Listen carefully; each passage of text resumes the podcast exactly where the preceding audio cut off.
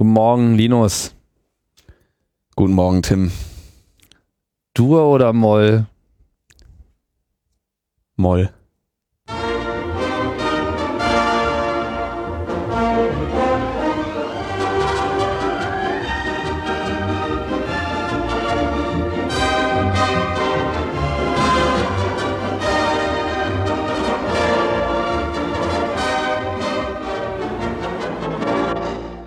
Aber trotzdem Dur. Aber Ja. Moll wäre eigentlich Moll wäre angemessen. wär angemessen, ne? Tja. Ja, heute wieder eine ähm, dystopische Sendung. Ja. es, äh, irgendwie bleibt uns das äh, derzeit nicht so richtig erspart. Aber irgendwann eines Tages werden wir uns an diesen Tag erinnern und sagen, man kann sich auch wieder hocharbeiten. Hoffen wir es. Ja. Ist doch das Schöne an diesen, an, an, an schlimmen Phasen. Also ich finde immer so persönliche Katastrophen und so weiter auch insofern immer eigentlich ganz angenehm, als dass es danach dann meistens einfach nur noch bergauf geht. Ja, das dauert aber teilweise halt naja, längere muss Zeit. man Ne? halt ein bisschen durchhalten so. Wird einem nicht alles in die Wiege gelegt. Ja, wie auch immer, 76. Ausgabe von Logbuch Netzpolitik. Wir begrüßen äh, alle, die immer noch durchhalten und an die Zukunft glauben. Und äh, ja, gucken, ein paar sind wohl noch über. Obwohl man irgendwie auch schon so ein bisschen das Gefühl hat, so es kippen auch alle irgendwie so mental so ein bisschen weg. Nicht zuletzt diese Gesellschaft. Darüber sollten wir vielleicht dann auch nochmal am Ende ein wenig reden. Ja. Oder? Die Vorkommnisse dieser Woche oder die, die Neuigkeiten dieser Woche, es ging ja, also der vergangenen Woche seit der letzten Sendung. Es ging los damit, dass der Lebenspartner von Glenn Greenwald ähm, auf der, der, Ehemann übrigens. ist sie Ehemann? Ich Ja, ja, ach stimmt, ja klar, die sind verheiratet, genau. ja, Ja, ja. also So ein Thema, was natürlich jetzt auf einmal auch mit so auf die Agenda kommt, obwohl Ja. es ja eigentlich keine Rolle spielen sollte, das, äh, aber es sind da wieder so Geschmacksfärbung und so. Ich wusste es halt nicht. Aber offensichtlich ist dieser. Das ist auch nicht wirklich, was was einen interessiert, oder? Nö, aber ich finde es jetzt mal relevant, dass sie quasi, äh, also wir müssen ja vielleicht nochmal kurz zusammenfassen, äh, sollte irgendjemand äh, noch unterm Stein gewesen sein, was hier äh, passiert ist. Also der Ehemann von ähm, Glenn Greenwald, dem Journalisten des Guardian, der äh, diese ganze Snowden-Dokumente in den letzten Monaten an die Öffentlichkeit getragen hat, der selber in Brasilien wohnt und da halt mit David Miranda. Dieser David Miranda, der hat eine Reise angetreten nach Berlin, interessanterweise, weil irgendwie tummeln sich hier gerade alle Verfolgten, äh, hat man so den Eindruck, ja, also Deutschland scheint an der Stelle dann nach Moskau. sozusagen der nächste sichere Hafen zu Na, sein. die, die verfolgen ja nicht unbedingt, aber sagen wir mal so die engsten. Naja, gut, ich meine, wenn man sich jetzt anschaut, was passiert ist, da ist schon Verfolgung am Start. Naja, auf jeden Fall ist er Ja. zurückgeflogen. Er ist aus Gründen, die ich nicht so recht nachvollziehen kann, über London geflogen, über Heathrow. Also es ist ja auch nicht so, dass er nach England wollte, sondern er ist eigentlich nur im Transitbereich gewesen. Dort ist er dann vom, tja, von wem eigentlich? Vom Geheimdienst direkt, vom Border Control. Ich weiß nicht ganz genau, was jetzt die Entität war, die da äh, offiziell aktiv geworden ist. Auf jeden Fall haben sie ihn festgehalten und das auf Basis eines Antiterrorgesetzes, was es halt seit ein paar Jahren gibt, weil man muss ja was gegen den Terror tun.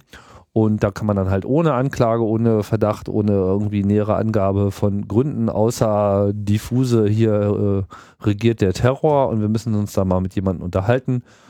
Ähm, knapp neun Stunden festgehalten. Neun Stunden ist in diesem Gesetz das festgeschriebene Maximum, was man darf. Und Mhm. das wird normalerweise nicht ausgekostet. Nur hier ist es ausgekostet worden. Also dieses, nochmal zu diesem Gesetz, Festnahme ohne richterliche Anordnung und ohne Recht auf juristischen Beistand ist in diesem Gesetz geregelt. Ja. Also das heißt, und ähm, du musst antworten.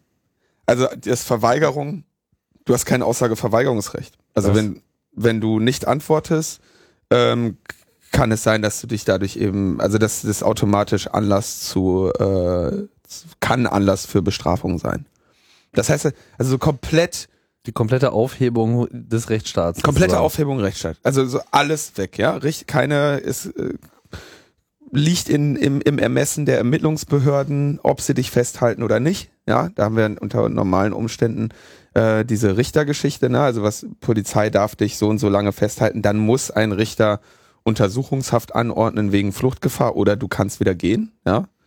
Ähm, dann juristischer Beistand, der dir ja eigentlich auch zu jedem Zeitpunkt deines Lebens äh, zusteht, äh, hast du dann nicht und Aussageverweigerungsrecht hast du auch nicht. Also kommt Wobei der David nix. Miranda wohl berichtet hat, dass sie ihm einen Anwalt angeboten hätten, er das aber ausgeschlagen hat, weil er nicht das Vertrauen hatte, dass die vorgeschlagene Person da in seinem Sinne äh, gehandelt hätte, äh, wie auch das ihm angebotene Wasser. Also er hat auch diese neun Stunden lang nichts getrunken, weil er einfach nicht bereit war, äh, Flüssigkeiten anzunehmen, was ich auch nachvollziehen kann, so, ja. Äh, Gerade in der Situation, er hat dann wohl erst äh, wieder was getrunken, als sie ihn dann mal an so einen Getränkeautomaten gelassen haben, wo so Dosen drin waren, wo ich zumindest so halbwegs sicher war, dass da jetzt Coca-Cola definiert, was da drin ist und nicht sonst irgendjemand anderes. Naja, aber äh, sie haben ihn zumindest so weich gekocht, dass er auch äh, Passwörter auf Anfrage rausgegeben hat für sein. Telefon sie und andere ihn, Geräte. Also sie haben ihn die ganze Zeit damit bedroht, dass er in den Knast geht, dass, ne, dass das jetzt hier alles kein Spaß ist, haben ihm haben Devices von ihm konfisziert und die Passwörter verlangt, also Rechner, zwei USB-Sticks, eine externe Festplatte und nicht weiter benannte weitere Geräte, darunter eine Spielkonsole, ein neues Telefon und eine Uhr. Ja. Ähm, der junge Mann ist 28 oder 29 Jahre alt und studiert irgendwie in Brasilien. Und Brasilianer ist er. Und Brasilianer, ja. Und ist der Glenn Greenwald eigentlich auch Brasilianer? Ich weiß nicht, was für ein Pass also der hat. Ich schau mal kurz. Mhm. Eventuell, also das, das weiß ich nicht, aber mhm.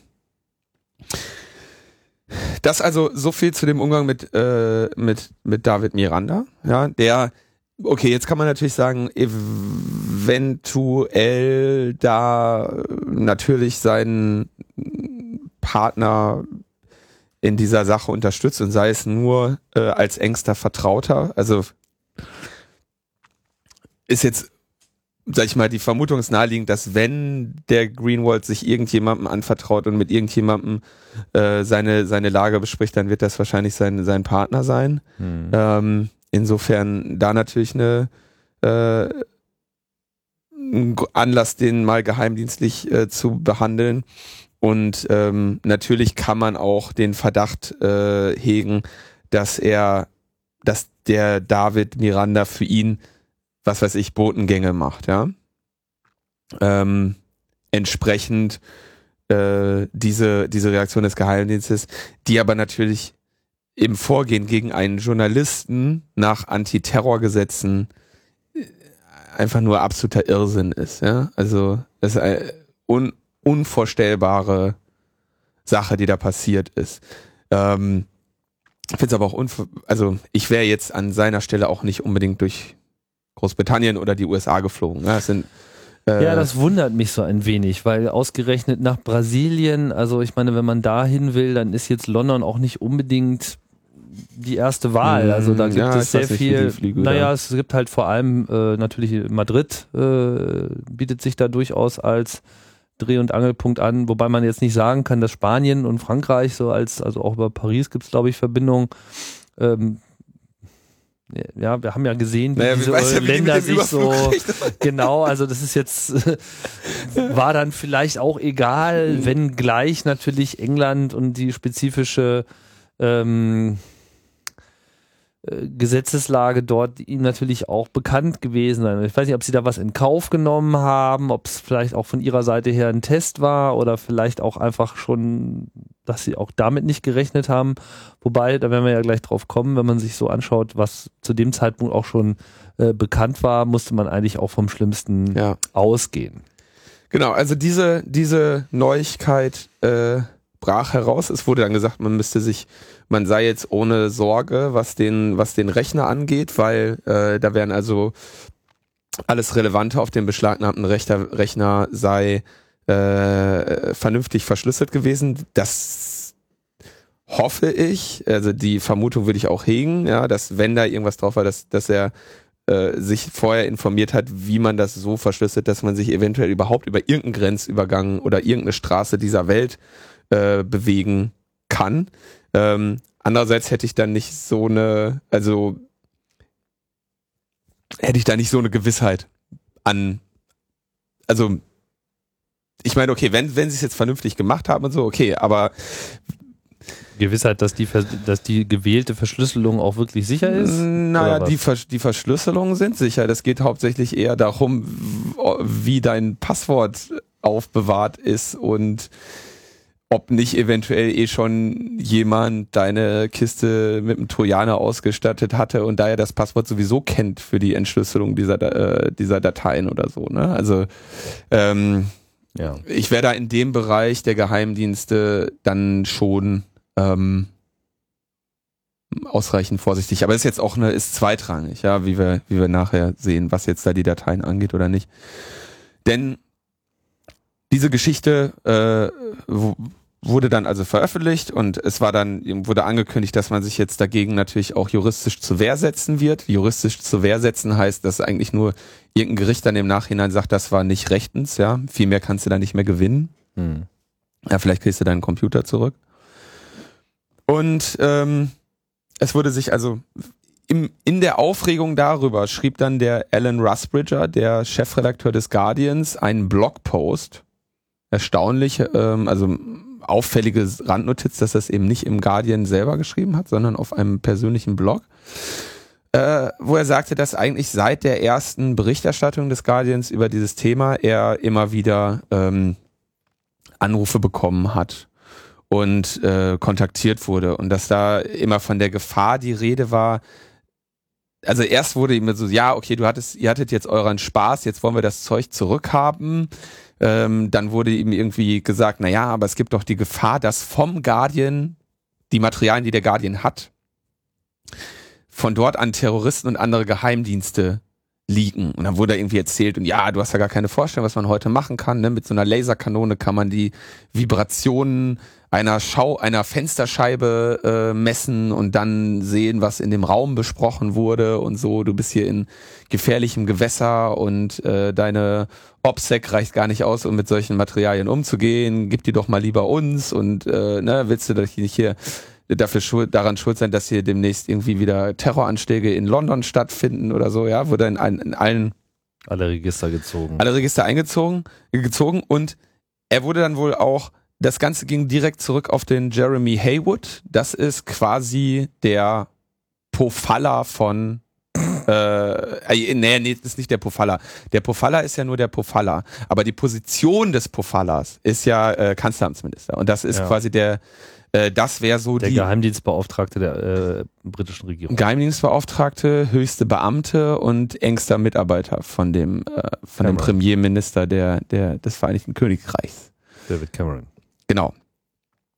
Und dann wurde also irgendwie die ganze Zeit irgendwas erzählt. Und dann gipfelte das Ganze darin, dass gesagt wurde, ja, entweder ihr gebt uns das Zeug oder ihr, ihr zerstört es. Und der Rusbridger wies dann darauf hin und sagte, Jungs, euch ist schon klar, dass wir Kopien davon an anderen Orten in anderen Ländern haben. Und das, ob wir das jetzt zerstören oder nicht, spielt keine Rolle. Ja, also wird nichts ändern. Und äh, dann mussten sie aber wohl im Keller der Redaktionsgebäude des Guardian unter Anleitung von GCHQ, Great äh, Government äh, Communications Headquarters, dem äh, NSA-Pendant der äh, des Vereinigten Königreichs, dann da ähm, Festplatten und ein äh, MacBook Air mit einer Flex oder mit einem Bohrer kaputt machen. Echt MacBook Air? So sah das auf dem Foto aus. Kann auch ein MacBook gewesen sein. Das macht jetzt, glaube ich, den Unterschied. Na, es ist beides. Also, da muss man den. Na gut, bei dem MacBook Air kann man argumentieren, die SSD ist halt da reingelötet und wenn du die kaputt machen willst, muss halt, wie auch immer, ja. Also, sie mussten, der, der Chefredakteur des Guardians musste im Keller des Redaktionsgebäudes unter Aufsicht und Anleitung von Geheimdienstmitarbeitern Festplatten zerstören, auf denen sich Material befand von Edward Snowden. Das ist echt so unfassbar. Und da fällt dir halt, Und das auf direkte, das war jetzt nicht irgendein durchgeknallter Geheimdienstmitarbeiter, der meinte, er macht seinen Job mal richtig ähm, gut und will am Ende eine, eine Beförderung haben. Nein, das war auf direkte Anweisung der Regierung. Und Das da fällt einem, also da Das kannst ist einfach, ja. Schlimmer geht's eigentlich fast gar nicht mehr. Ja, da, da. Und jetzt sagen, jetzt, jetzt äh, tritt hier der Vizepremier Nick Clegg, äh, sagt, ja, die Entscheidung habe ich mitgetragen, aber natürlich nur unter der Bedingung, dass der Guardian weiter veröffentlichen kann, weil die ja noch Kopien von dem Material haben. Wozu dann die Geräte schreddern, fragt man sich auch. Also man, Das ist doch nur Intimidation. Ich meine, in gewisser Hinsicht ist es natürlich auch ein Dokument der Hilflosigkeit. Es ist ein Dokument der Hilflosigkeit. Ich, also es ist natürlich eine, eine unter keinen Umständen irgendwie zu tolerierende Aktion. Ähm, was mich aber zu relativ ausführlichen Spekulationen motiviert hat. Also, Sie wissen, der Guardian hat Kopien. Sie wissen, diese Handlung wird keinen nennenswerten Einfluss auf das Publikationsverhalten des Guardian haben. Ja, doch, in gewisser Hinsicht schon, weil jetzt sind sie, glaube ich, auf, jetzt sind sie irgendwie auf Koks. Okay, äh, ja, aber Ja, so, also jetzt- es wird, du kannst keine Schadensbegrenzung durch diese Aktion betreiben. Nee, ja, nimmt man erstmal eine Eskalation in Kauf. Genau. So, genau. Punkt Nummer eins. Wollten sie eine Eskalation provozieren? Hm, wohl kaum. Ähm, die Frage ist, wenn ich weiß, die haben Kopien davon, was verspreche ich mir davon, dass ich ihre lokalen Dat Daten zerstöre? Ähm, die Alternative wäre gewesen, dass der Guardian die aushändigt. Ja, das hat der Guardian aber nicht gemacht. Die haben gesagt, bevor wir es euch geben, schneiden wir es in Stücke. So, okay, in Ordnung. Finde ich ja auch nochmal, finde ich ja richtig an der Stelle. Jetzt ist die Frage, wollten die die eigentlich ganz gerne haben? Also, das ist ja eine interessante Information so für uns jetzt, weil das heißt halt, Natürlich würden sie es eigentlich gerne haben wollen. kennen sie die Inhalte schon? Das ist die große Frage, weil wenn sie sich auf sowas einlassen, ich meine, wenn sie sie noch nicht mal haben und nicht sehen, woher sollen sie denn überhaupt wissen, dass auf diesen Rechnern die drauf sind? Auch eine Frage, also auch, das Ja, ist ich noch eine ganz andere haben die Frage. da einfach ein frisch äh, installiertes OS X geschreddert. Nee, das werden die wahrscheinlich, also okay, genau, ist auch nochmal eine Frage, ob der, ob der äh, Russ Bridger so eisern war, da einfach irgendein altes MacBook von seiner Schwester oder von seiner Tochter irgendwie klein zu schneiden und ihr neues zu schenken. Äh, kann natürlich auch alles sein. Die, ähm, die Frage, die ich mir stelle, gehen wir mal davon aus, die Daten waren jetzt da drauf und GCHQ hat äh, gezielt darauf hingearbeitet, dass die eben zerstört werden. In dem Wissen aber, dass die sich neue besorgen werden. So, ging es denen vielleicht darum, dass sie, dass sie erkennen wollten, okay, wo kriegt der Guardian die jetzt wieder her? Weil auf der Leitung von denen sitzen wir ja ohnehin. Die Telefone von denen hören wir ab. Die äh, Internetkommunikation von denen hören wir ab. Wollen wir gucken, wie die sich die wieder beschaffen? Wollen wir gucken, wer jetzt wo losfliegt? Oh, schau mal an, ein David, David Miranda ist auf einmal in Heathrow. Na, nicht, dass der da irgendwo auf einem Klone Festplatte deponiert, damit die wieder in, äh, in Die London Daten liegen doch dann auch in diesem Gebäude, äh, in ihrem Netzwerk auch mehrfach verschlüsselt rum, oder? Also, Wie gesagt, okay, es sind nur, aber ist was sollte, Theorie, ja. was sollte diese Aktion? Die werden sich doch irgendwas dabei gedacht haben. Und mir ist unklar, was sie sich dabei gedacht haben. Also, Also, Bei mir ist es auch unklar. Es könnte natürlich auch unter Umständen sein, dass sie sich, dass sie nicht gut nachgedacht haben. Dass sie irgendwie so eine symbolische äh, äh, Aktion, die gar nicht für die Öffentlichkeit bestimmt war, sondern nur für so eine government-interne Öffentlichkeit. So, guck mal, wir, wir, wir, wir tun ja was, weil der Geheimdienst sich die ganze Zeit äh, äh, beschwert, äh, hier, ihr haut da nicht genug auf die Presse äh, drauf. Und dann sagen die so, äh, ja, Presse draufhauen, schwierig und so, ja, aber wir müssen die hier irgendwie mal einschüchtern, macht mal was, geht da mal hin und macht mal einen Tanz. So ist ja die Interpretation von äh, Glenn Gre- Greenwald, der ja dann auch in einem, in einem Artikel oder in einem Kommentar schreibt, was das soll. Also eigentlich, er sagt, sending a message. Also sie wollen einfach mit aller Kraft zeigen, dass hier der, der Spaß zu Ende ist und unter Umständen eben auch, das sehen wir ja, die Debatte wird ja geführt.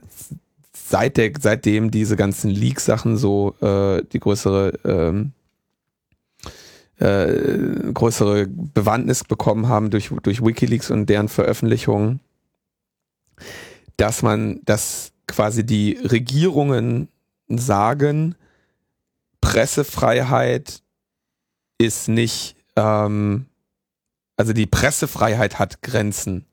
Und zwar nicht im Sinne von wir begrenzen sie, sondern auch die Pressefreiheit darf nicht missbraucht werden. Das ist ja quasi deren, deren, deren Argumentation ist ja, hier findet im Prinzip Spionage und Geheimnisverrat statt. Und das ist nicht durch die Pressefreiheit geschützt. So ist ja deren Position. Obwohl es ja eigentlich genau andersrum ist. Das ist nur eine andere Sache. Kann man ja.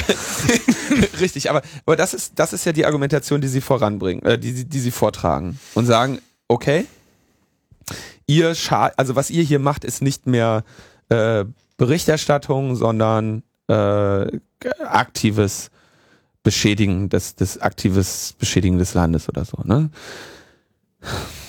Die haben Glück, dass Steve Jobs tot ist. Der würde denen einen Einlauf geben. MacBook Air schreddern.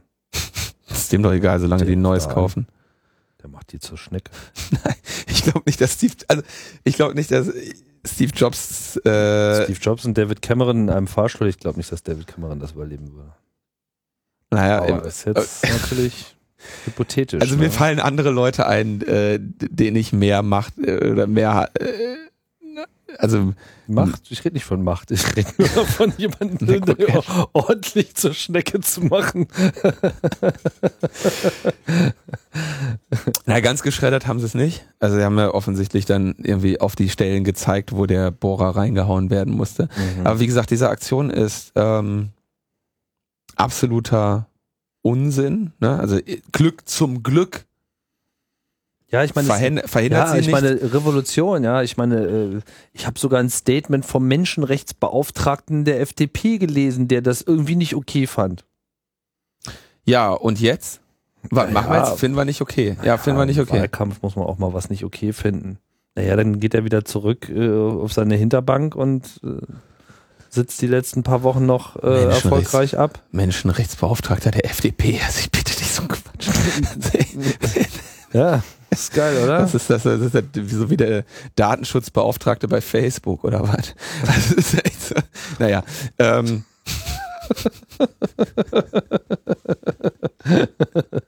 ja, also ähm, diese Aktion kann man nur so für, also man kann einfach nur sagen, dass Gepflegtes äh, Kopfschütteln. Äh, nein, es Fall. ist halt jetzt, nein, es ist nicht gepflegtes Kopfschütteln. Das ist jetzt der offene Krieg. Es ist, es gibt keinen, es gibt keine Grenzen mehr, es gibt keinen Schutz mehr.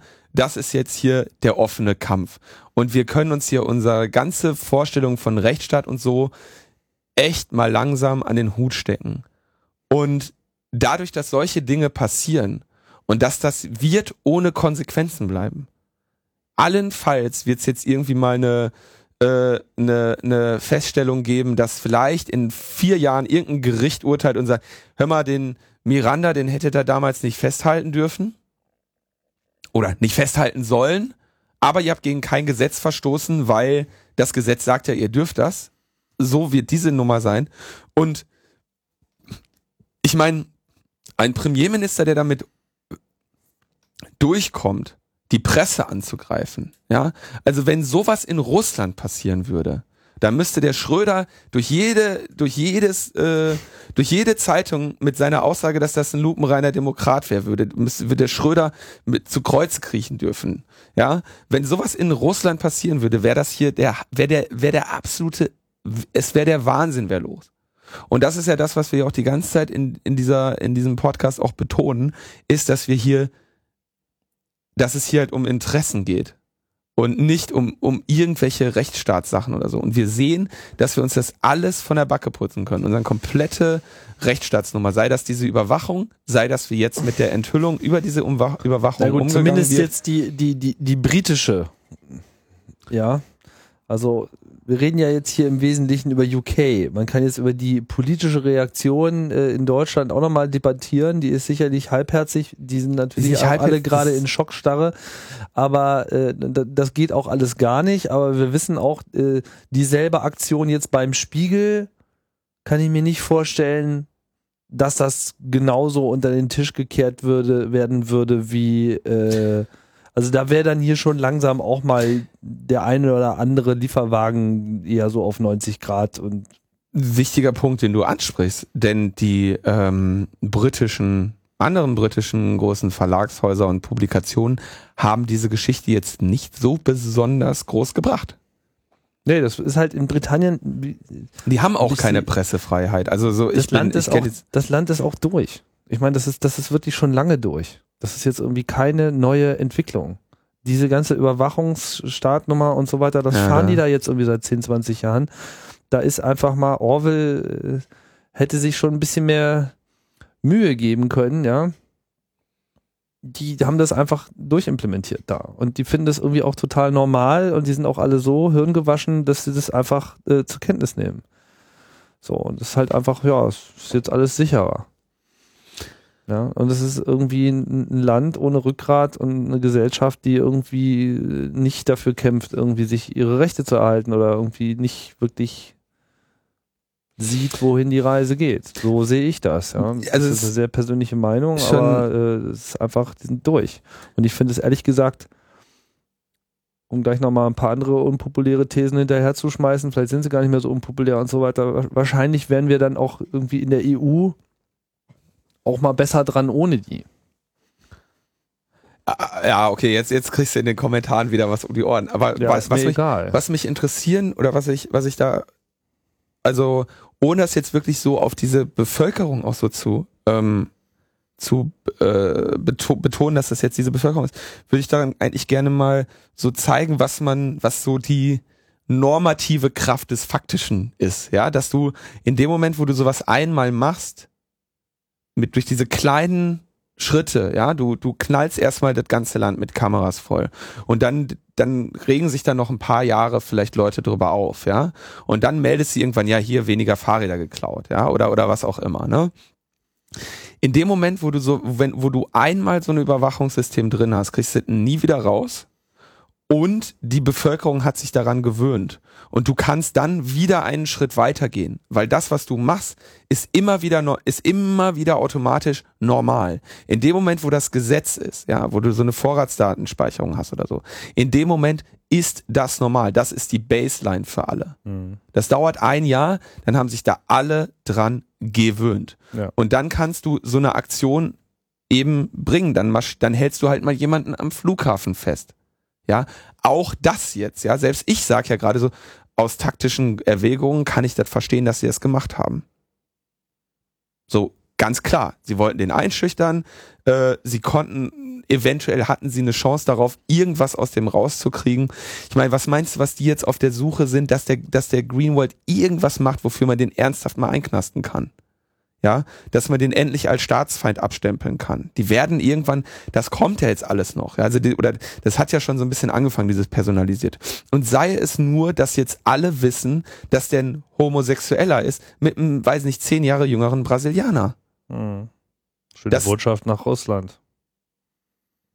So, das, damit machst du auch ähm, Sympathien kaputt. Ja.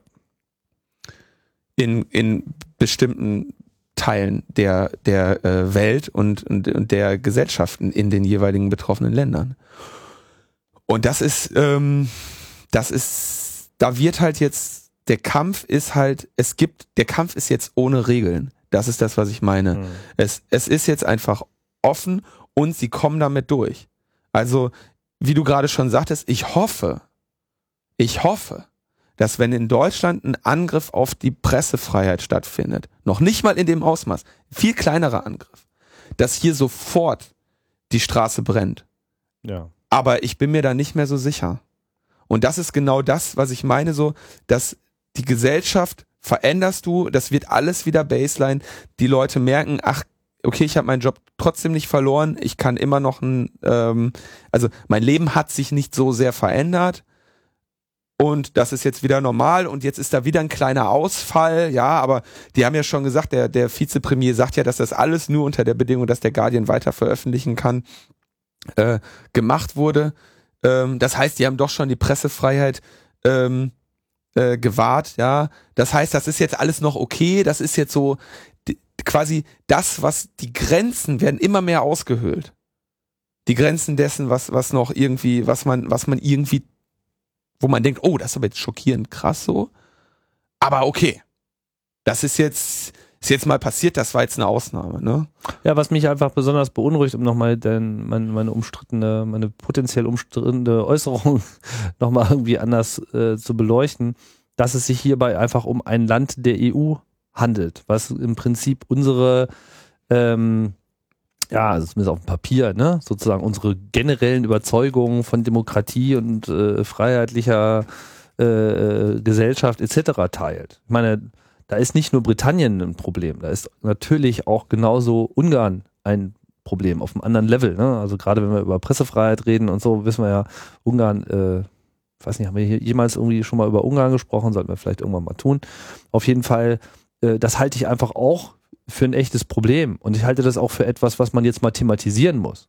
Ja, ich sage jetzt nicht gleich sofort hier irgendwie äh, die Insel um 1000 Kilometer verschieben und Grenzzäune aufziehen, das, man, die existieren eh. ja, also faktisch äh, ist das Land nicht integriert. So.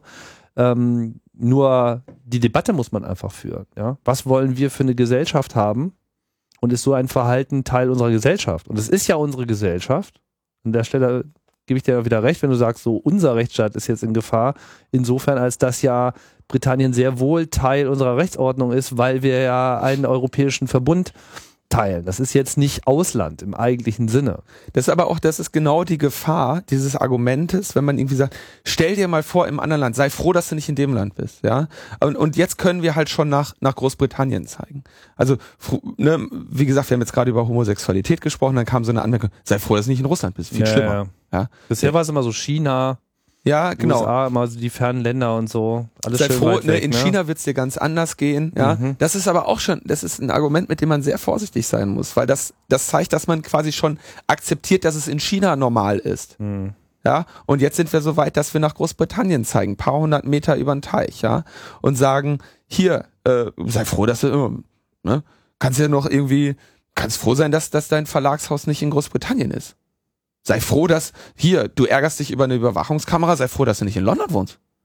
Interessant ist, es gibt ja einen Begriff Anti-Amerikanismus, ne? aber ich wüsste überhaupt nicht, wie das Wort mit Britannien gebildet werden müsste. Ja, weiß nicht, äh, Solidaritätsmangel gegenüber der Krone oder, oder weiß nicht. Ich weiß es, ich weiß es nicht. Und, ja, weiß ja gar nicht, was man als, ich wollte nur mal so einen Ausblick machen, was man als nächstes so vorgeworfen äh, bekommt, ne? Aber so sonderlich also es ist populär ist es halt nicht, ne? Man merkt, glaube ich, wie wir hier eigentlich ja mehr oder weniger fassungslos stehen. Es gab dann noch die Meldung, dass äh, also ich kenne mich jetzt mit dem, mit dem, mit den Gesetzen in, in UK nicht besonders aus, muss ich zugeben. Ich habe aber gelesen, dass es jetzt kein unmittelbares Gesetz gäbe, wonach das jetzt irgendwie eine problematische Aktion wäre. In, das kein Problem in ist, dass es einfach in Großbritannien überhaupt keine Verfassung gibt. Genau, es gibt keine Verfassung und damit gibt es auch keine großartige Pressefreiheit. Das Einzige, was jetzt anstünde, wäre also die EU-Grundrechtscharta, sagt man Charter oder Charter? Ich weiß nicht, Grundrechte Charter, Charter, Charterflug, Grundrechte Charter, äh, Artikel 11, Recht auf freie Meinungsäußerung, ja.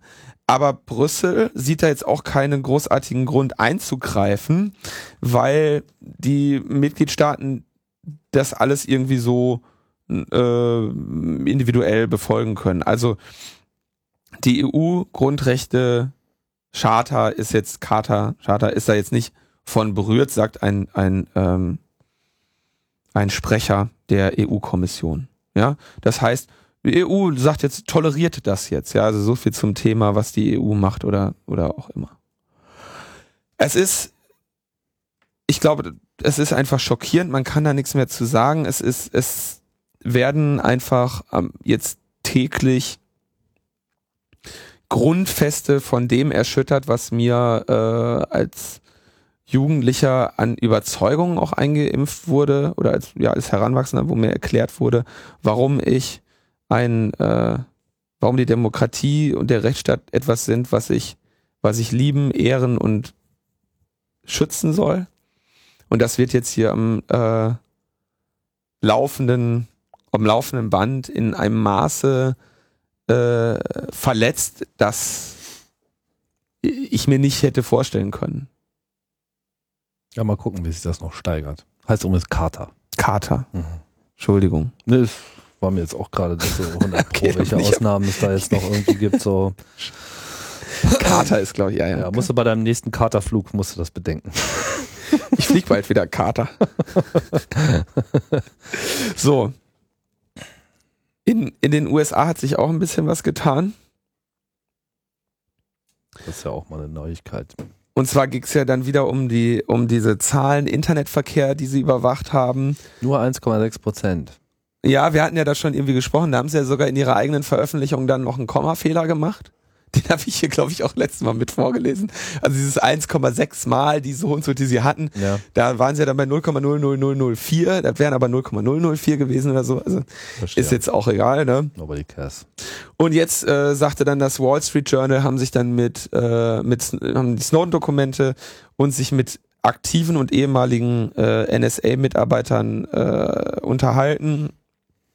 Und da haben dann nochmal so die Schätzung in den Raum gesetzt, dass sie so 75 Prozent des US-Internetverkehrs in ihre äh, Schläuche bekommen und dann aber weiterhin ja irgendwie darauf achten, dass eine Partei außerhalb der USA ist und wohl in ihrem Land so mehr als ein Dutzend äh, Sonden haben. Also ich habe es jetzt mal Sonden genannt, also mh, mm, also mh, mm, Tabs, also Dinge, wo sie halt aktiv mitschnorcheln und das wird ja dann am Ende irgendwo zentral zusammengeführt. Aber diese quasi die Abhöreinheiten selber können sie quasi nochmal so, so ein bisschen feintunen. Ja, das heißt so, die machen so einen zweistufigen Prozess. Irgendwie bei den Telcos wird was rausgeroutet und das wird dann da nochmal analysiert und dann kommt es irgendwann so in mehreren Stufen, landet es dann einfach in der, in der zentralen Datenbank. In dem äh, Artikel des Wall Street Journal wird gesagt, das habe ich, also diesen Satz habe ich mehrfach gelesen, dass die Telcos entscheiden, was vermutlich äh, relevant für Foreign Intelligence ist. Das kann ich mir, obwohl, wie gesagt, ich habe den Satz mehrfach gelesen, aber steht da so. Ich kann mir das aber nicht vorstellen, dass sie diese Entscheidung oder überhaupt einen Einfluss auf diese Umsetzung tatsächlich den Telcos überlassen. Aber der Satz steht da so, deswegen gebe ich den so wieder. Also das wäre so die erste ja, Ebene. Na, wenn Sie, äh, wenn Sie das rausfiltern oder rausrouten, dann ist ja die Frage, wer entscheidet, auf welcher technischen Basis das genau. geht. Das kann ja sein, dass es sehr wohl bei Ihnen läuft, aber dann die Konfiguration äh, frei Haus äh, geliefert wird. Aber die, genau, aber diese Kriterien kann ich ja nicht dem Telco überlassen. Nee, nee, das kommt dann wahrscheinlich einfach per Amazon Prime irgendwie kostenlos Päckchen dazu. Ich habe keine Ahnung. Also ich würde nach wie vor davon ausgehen, dass sie ein, dass sie da Blackboxen hinstellen, auf denen eventuell bestimmte Filter sind, dass aber die Modifikation der Filterregeln nicht in der Hand der Telcos ist und auch nicht die Kenntnis darüber. Aber okay, es stand da jetzt so, deswegen gebe ich das so wieder. Und dann kopiert die NSA erstmal alles und wählt dann eben nochmal aus, was relevant ist. Das ist so dieser Unterschied zwischen äh, drei Tage alles äh, und äh, auf Ewigkeit äh, das Relevante gespeichern. Und ähm, dann wurde also mal so ein Beispiel benannt, wo sie 2002 zusammen mit dem Provider QWest ähm, die Inhalte aller E-Mails und aller Text, äh, Textkommunikation in der im Bereich um Salt Lake City äh, gemonitort haben für etwas unter sechs Monaten, weil da waren ja dann die äh, Winterspiele. Ne? Und da ist ja auch immer Terror. Ja, also ähm, der, das waren dann so Beispiele, die in diesem, in dem Wall Street Journal Artikel dann mal so. Da magst du dich gar nicht vorstellen, was äh, in Britannien letztes Jahr oder vorletztes Jahr zur Olympia äh, gelaufen sein muss. Ja. ja. Also. Da war ja wirklich, also da haben sie ja wirklich alles rausgefunden. War das, letzt, wann war das? Das Schönste fand ich ja, da waren ja, da hatten sie ja dann äh, Polizisten mit so Hand-IMSI-Catchern, mit so Richtantennen-IMSI-Catchern und die fuhren, glaube ich, sogar auf Rollsch Rollschuhen rum oder so. Ich habe das Bild jetzt nicht mehr gefunden, aber ich erinnere mich daran, das war so eine kleine Handpistole mit so einer Richtantenne dran. Das auf ein, Rollschuhen? Ich meine, oder auf Inline-Skater oder sowas. Oder ein Fahrrad, ich weiß es nicht. Also ich habe das Bild nicht mehr gefunden. Ich habe es äh, zur Sendungsvorbereitung rausgesucht. Geil. Aber äh, naja, IMSI-Catcher, also ähm, Geräte zum Ausspionieren äh, von zum Vorspielen eines äh, Telefonnetzes. Ja, oder, oder auch nur zum oder auch äh, erstmal nur zur Feinortung von Personen. Ja, also. Aber genau, IMSI Catcher, ein ein Gerät, was eine Base Station, also eine einen Funkzellenmast äh, simuliert. Ja, was so tut, als wäre ja. es, als wäre es das Netz und dein genau. Telefon genau. bucht sich da ein. Äh, und dann weiß der IMSI Catcher, beim, beim Inline-Skater und äh, stellt dich irgendwie durch oder fängt also, es komplett ab. Ist das alles völlig, völlig, völlig, völlig irrsinnig. Ja. Und jetzt heute kam dann raus, ja, zwischen 2008 und 2011 hatten wir da so ein kleines technisches Problem mit unseren Filtern, die ja erkennen sollen, äh, ob dass beide Partei oder dass mindestens eine Partei im Ausland ist, weil wir ja inländische Kommunikation nicht abhören. Und da sind also mehr als 50.000 E-Mails pro Jahr, die also inneramerikanische Kommunikation waren auch irgendwie in diesen Filtern gelandet. Aber das war so ein kleines technisches Problem, eine kleine Fehlkonfiguration.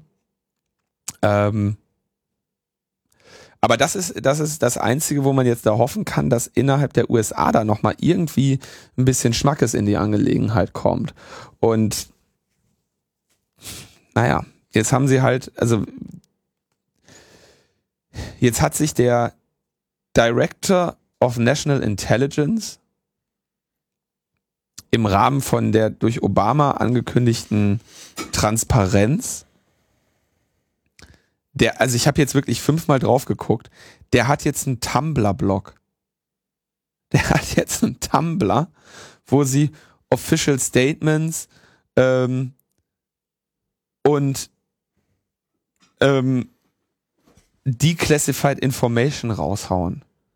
Und wo es dann immer unter den die Section 702 des Foreign Intelligence Surveillance Acts geht, wo sie dann irgendwie Dokumente deklassifizieren und veröffentlichen. Dieses, das ist, wir erinnern uns, das sind dann die Informationen, die sich der, äh, ähm, die sich der Friedrich dann angucken kann, ne? Weil der, der muss ja warten, bis sie, ne? Also das ist jetzt, im Prinzip, das ist das, was der Friedrich, ja, die werden ja jetzt, da gibt's jetzt eine Transparenzoffensive und so, ein Tumblr-Blog. Ein, ja, das ist so eine Art äh, Geheimdienst YouTube, ne? Also kann, jeder, kann ja jeder jetzt irgendwas äh, hochladen und so. Die Links, die kann Dateien. Man dann, kann man das auch liken? Retumblern oder so kannst du das wahrscheinlich. Das ist auch volle Tumblr. Naja. Jetzt habe ich mal ein Dokument angeklickt, ja. Und wie sieht das Dokument aus? Das ist halt alles geschwärzt. Super, mal gucken, vielleicht ist ja so ein PD PDF, wo noch dahinter die eigentliche Information Nein, steht. Das ist ja Seitenweise großartig. geschwärzt, ja. Okay, das dann so auf Seite 6 kann man dann mal einen Absatz lesen. Und dann geht's, äh, das ist ja, das ist ja total skurril. Geil. 13 Seiten, alles schwarz und auf Seite 6 gibt's einen halben Absatz, den man lesen kann. Super, das müssen wir auch nochmal verlinken. Okay, also die, die Transparenzoffensive ähm, ist da im vollen Gange. Also das,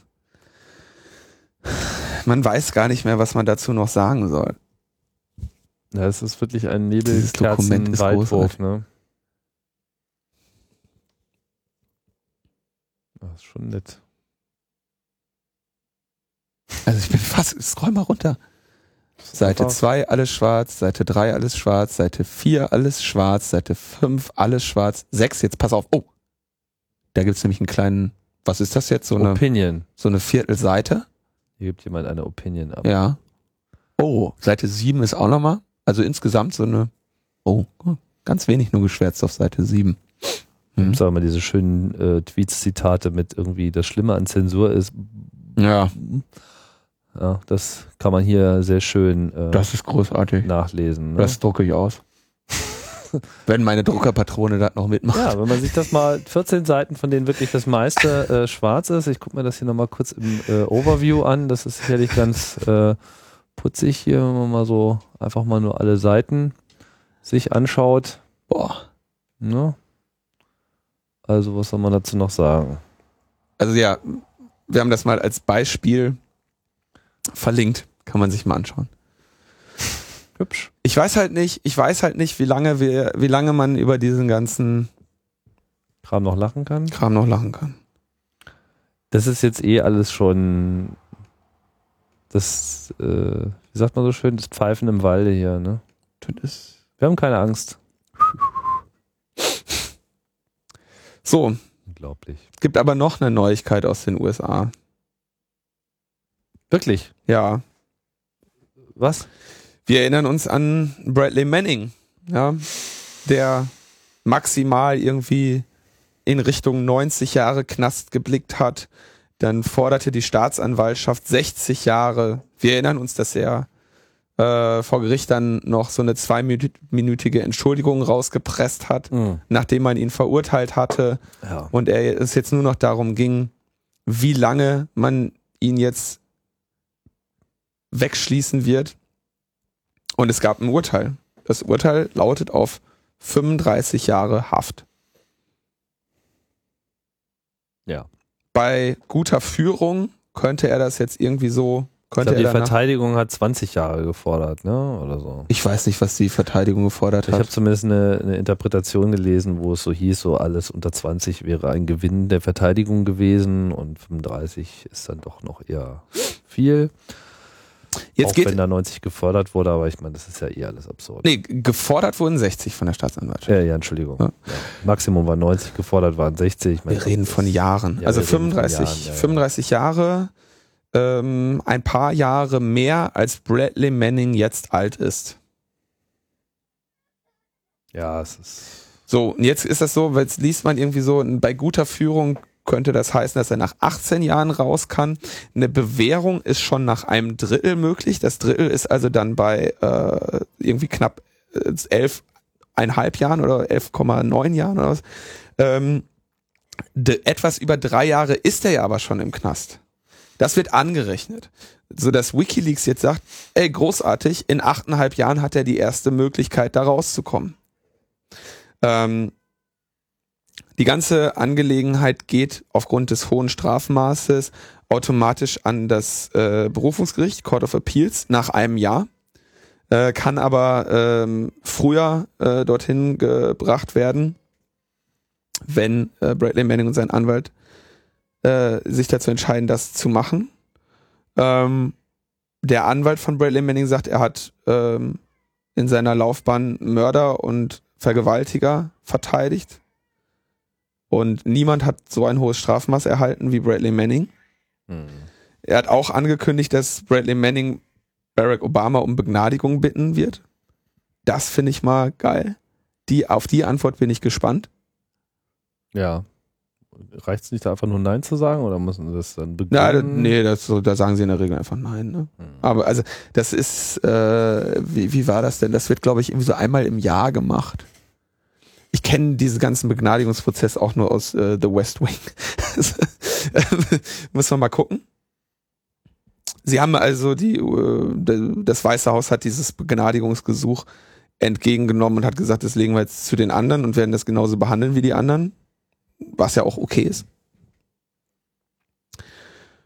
Und was äh, an der, was man da eigentlich nur noch als Seitennotiz, als Randnotiz mal benennen darf, ist äh, eine der eines der Manning Leaks war ja das Video Collateral Murder, wo eine eine Bande Soldaten in einem Kampfhubschrauber ähm, Zivilisten tötet und in einem zweiten Angriff die Zivilisten, die den verletzten Zivilisten helfen wollen, vor den Augen der Kinder, die nur verletzt werden, weil Und sie im Auto sitzen. Auch. Ja. Genau, ja, Journalisten, die beiden Reuters-Journalisten, deren Kameras äh, dann laut Untersuchungskommission ähm, nicht von, ähm, von Gewehren zu unterscheiden waren. Hm. Und die Untersuchungskommission, die ja dann äh, als Ergebnis dieses, äh, dieses, dieser Untersuchung dieses Vorfalls äh, sagte, ja, ähm, das wäre also schon besser, wenn Journalisten irgendwie Westen tragen würden oder Erkennungsmerkmale und ähm, das Militär einfach besser über ihre äh, Aufenthaltsorte unterrichten würden. Ja, also mit anderen Worten, die Journalisten sollen dem Militär melden, wo sie ihren Journalismus betreiben, damit das Militär sie nicht versehentlich abmetzelt. Mhm. Das ist das Ergebnis gewesen. Wohl aber nicht auch nur die Aufnahme eines Verfahrens gegen die Menschen, die diesen Hubschrauber äh, gesteuert haben und diese, diese, äh, dieses 30 Millimeter Maschinengewehr. Das ist jetzt nicht, also an dem Helikopter ist ein, ein Maschinengewehr, das schießt 30 Millimeter Projektile. Also drei Zentimeter Drei Durchmesser. Zentimeter Durchmesser hat das Projektil. So eine normale Handfeuerwaffe hat, glaube ich, so neun Millimeter und ein, ich weiß nicht, was so ein, das Maschinengewehr äh, irgendwie, das wird dann so im, im 12, irgendwas zwischen acht und zwölf Millimeter. Ja, das sind schon Kanonen eigentlich so. Das ist sind Kanonen, ja. Wahrscheinlich, also ein Maschinengewehr hat wahrscheinlich sogar noch kleinere Projektile. Also das ist halt ähm, So, schau mal. Mhm. so eine AK-47, ich weiß nicht. Ich glaube, Gewehre haben dann noch mal dünnere Projektile, weil, aber wie auch immer, ich kenne mich jetzt kein Ballistiker. Und auch kein 15 Waffen. bis maximal 20. Hat so eine AK-47? Nee. Typischen Kaliber von Maschinengewehren. Ah, okay. Alles klar. Das ist auch schon groß. Ja. So, Ab und das, 20 bezeichnet man das als Maschinenkanonen. Ah, okay. Ja, genau. Also mit einer Maschinenkanone hat dieser Hubschrauber auf diese Journalisten geschossen. Und das ja dann auch noch vertuscht, weil Reuters sich ja dann äh, äh, nach dem dann dafür interessiert hat, wo ihre Journalisten, unter welchen Umständen die ihn denn da Ja, Aber die Leute, die sagen, hier ist Scheiße gelaufen, die werden einfach äh, verurteilt und das ist halt alles äh, hart. Ich meine, die, Die Leute, die das an die Öffentlichkeit bringen, kriegen ein Gerichtsurteil über 35 Jahre und die, äh, die Soldaten, die da einfach nach Lust und Laune wie in so einem Ballerspiel äh, Journalisten und Zivilisten töten, ähm, die kriegen noch nicht mal eine, eine, äh, ein Verfahren. unehrenhafte Entlassung, wie äh, Manning ja auch noch obendrauf bekommen hat, wobei das, glaube ich, noch bei allem das geringste Problem ist, weil da kann er sich eher freuen. Na, ich bin mal gespannt, wie sich der Friedensnobelpreisträger Barack Obama da äh, dann gegenüber der äh, Begnadigung so anstellt. Gibt es da eigentlich schon irgendwelche Bewegungen, die äh, die Rücknahme dieses Nobelpreises fordern oder ist das einfach sowieso alles total egal? Das, da ist mir nichts bekannt. Interessant ist es auf jeden Fall. Ähm, ich hatte mich mit, äh, ähm, also Peter Pixar schlug ja vor, man müsste jetzt einfach mal den, äh, man müsste halt jetzt dafür sorgen, dass der Bradley Manning den auch kriegt. Und dann mal schauen, was passiert. Ja, wahrscheinlich würde Obama unter Protest dann seinen zurückgeben oder was.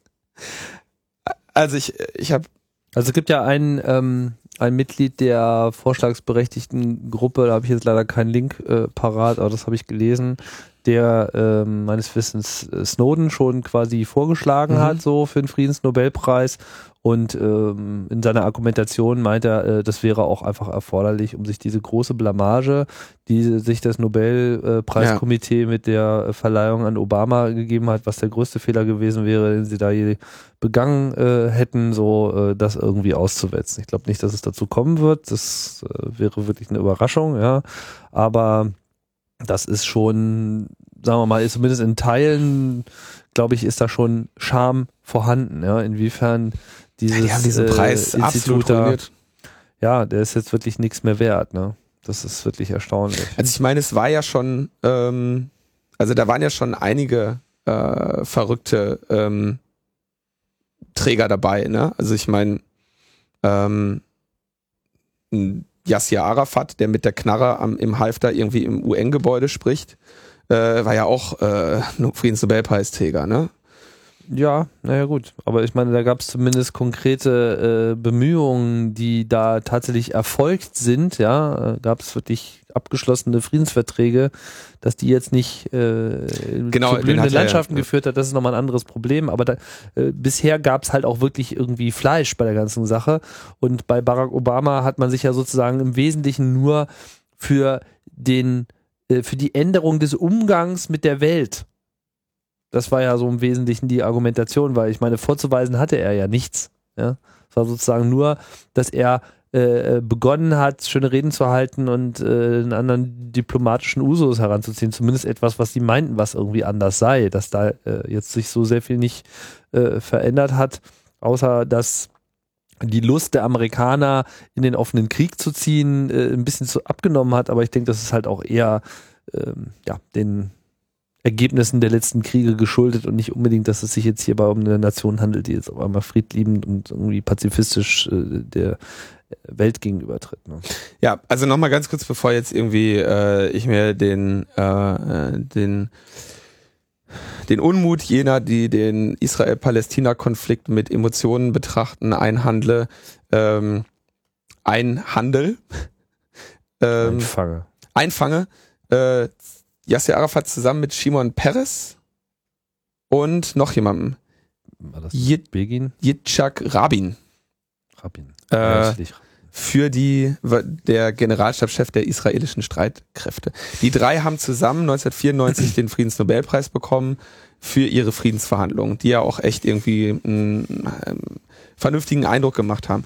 Ich wollte damit auch nur sagen, dass halt ein, ein, ein bewaffneter Mann, ja, der diese Pistole als Zeichen des Kampfes nicht ablegt, das ist natürlich schon auch ein Statement, dem Friedensnobelpreis zu geben. Oder den, den damit rumrennen zu lassen. Ich meine, Aber okay, das weiß, ist dass man mit diesem Friedens, also ich meine, man kann jetzt über die Bedeutung dieses Nobelpreises kann man ohnehin äh, diskutieren. Man kann ja, den wahrscheinlich auch einfach. Der ist komplett im Arsch. Ja, der seit, seit man den Obama gegeben hat, hat, ist der im Arsch. Ja gut, aber der hat auch vorher nicht unbedingt jetzt besonders viel bewirkt. Ja, zumindest nicht auf äh, äh global. Also da kann man drüber diskutieren. Ja, dass, dass der angesehen ist und ja. dass es immer ein Aufreger ist, äh, wenn der jemanden verliehen wird. Klar, das ist halt einfach so. Der, der Friedensnobelpreis ist so ein Ding, was einfach bestimmt, wer, also der, der Friedensnobelpreis gibt dir die, die moralische Anerkennung des Gut, du bist der Gute. Du bist auf der richtigen Seite. Ja. Zumindest mal für einen bestimmten Moment. Du bist genau. So, und du als Friedensnobelpreisträger kriegst du quasi von, das ist so eine hohe ethisch-moralische ähm, Autorität, die dich für dein Handeln mit diesem Preis auszeichnet. Ja, Barack Obama hat es wahrscheinlich auch nicht unbedingt als Person bekommen, sondern es war so, okay, liebe USA, wir haben uns, wir haben euch auch echt viel lieber, wenn ihr irgendwie nicht total durchdreht, weil irgendwie diese Bush-Nummer, das ging jetzt mal gar nicht. Das war eigentlich im Wesentlichen die Aussage.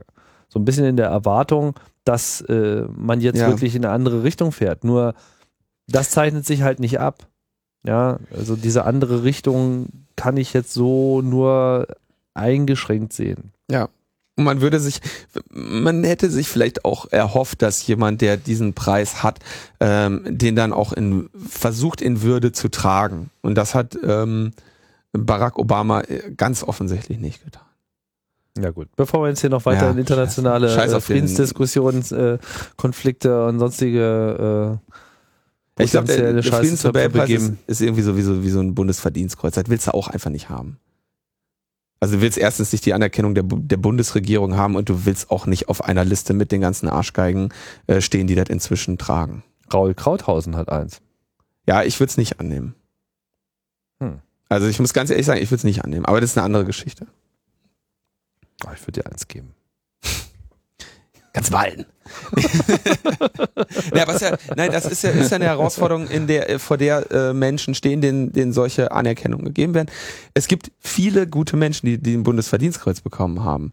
Aber ähm, du musst halt irgendwann überlegen, ähm, wa also, ne, willst du von dieser Institution, willst du ein Würdenträger für, für diese Institution sein? Äh, Bundesrepublik Deutschland, die das vergibt? Und willst du auf einer Liste mit den anderen Leuten stehen, die das so haben? Ähm, ja, ja, ich weiß nicht, also man wird ja jetzt nicht unbedingt verglichen, unbedingt jetzt mit, mit all den Bösen. Man könnte ja auch genauso anders äh, argumentieren. Wenn ich jetzt ein total toller Typ bin und ich kriege jetzt ein Bundesverdienstkreuz und dann erweitere ich sozusagen die Liste äh, der Leute, die auch wirklich einen Unterschied gemacht haben. Also nicht ich jetzt selbst, mhm. sondern irgendjemand, was weiß ich, hier Raul ist doch wirklich das beste Beispiel. Ja der hat da einfach jeden, jeden Preis verdient. So, ja. Am besten noch dotiert, meinetwegen, wenn es irgendwie so ein Stück Blech äh, vom Bundespräsidenten ist und das und der Staat sozusagen anerkennt, dass hier soziale äh, Basisarbeit einfach eine wertvolle Sache ist, dann finde ich das auch in Ordnung. Sag mal, der Raul das Ding eigentlich, das war doch zu Zeiten von Wie hieß der noch? Der Vogel. Nein, nein, das war jetzt vor kurzem erst. Ach so, der hat das von Gauk bekommen. Ja, ich denke, ja. Okay, Jahr. weil das, das, kann ja, da hat ja dann trug ja längere Zeit auch noch den Mangel, dass du das entweder von, von Köhler oder von diesem, wie hieß der denn? Haben wir alle schon wieder vergessen. Der, genau, von dem, von dem Unaussprechlichen äh, bekommen. Okay, jetzt, jetzt, jetzt gleiten wir wirklich ab. Ja, er hat es am im verliehen, interessant.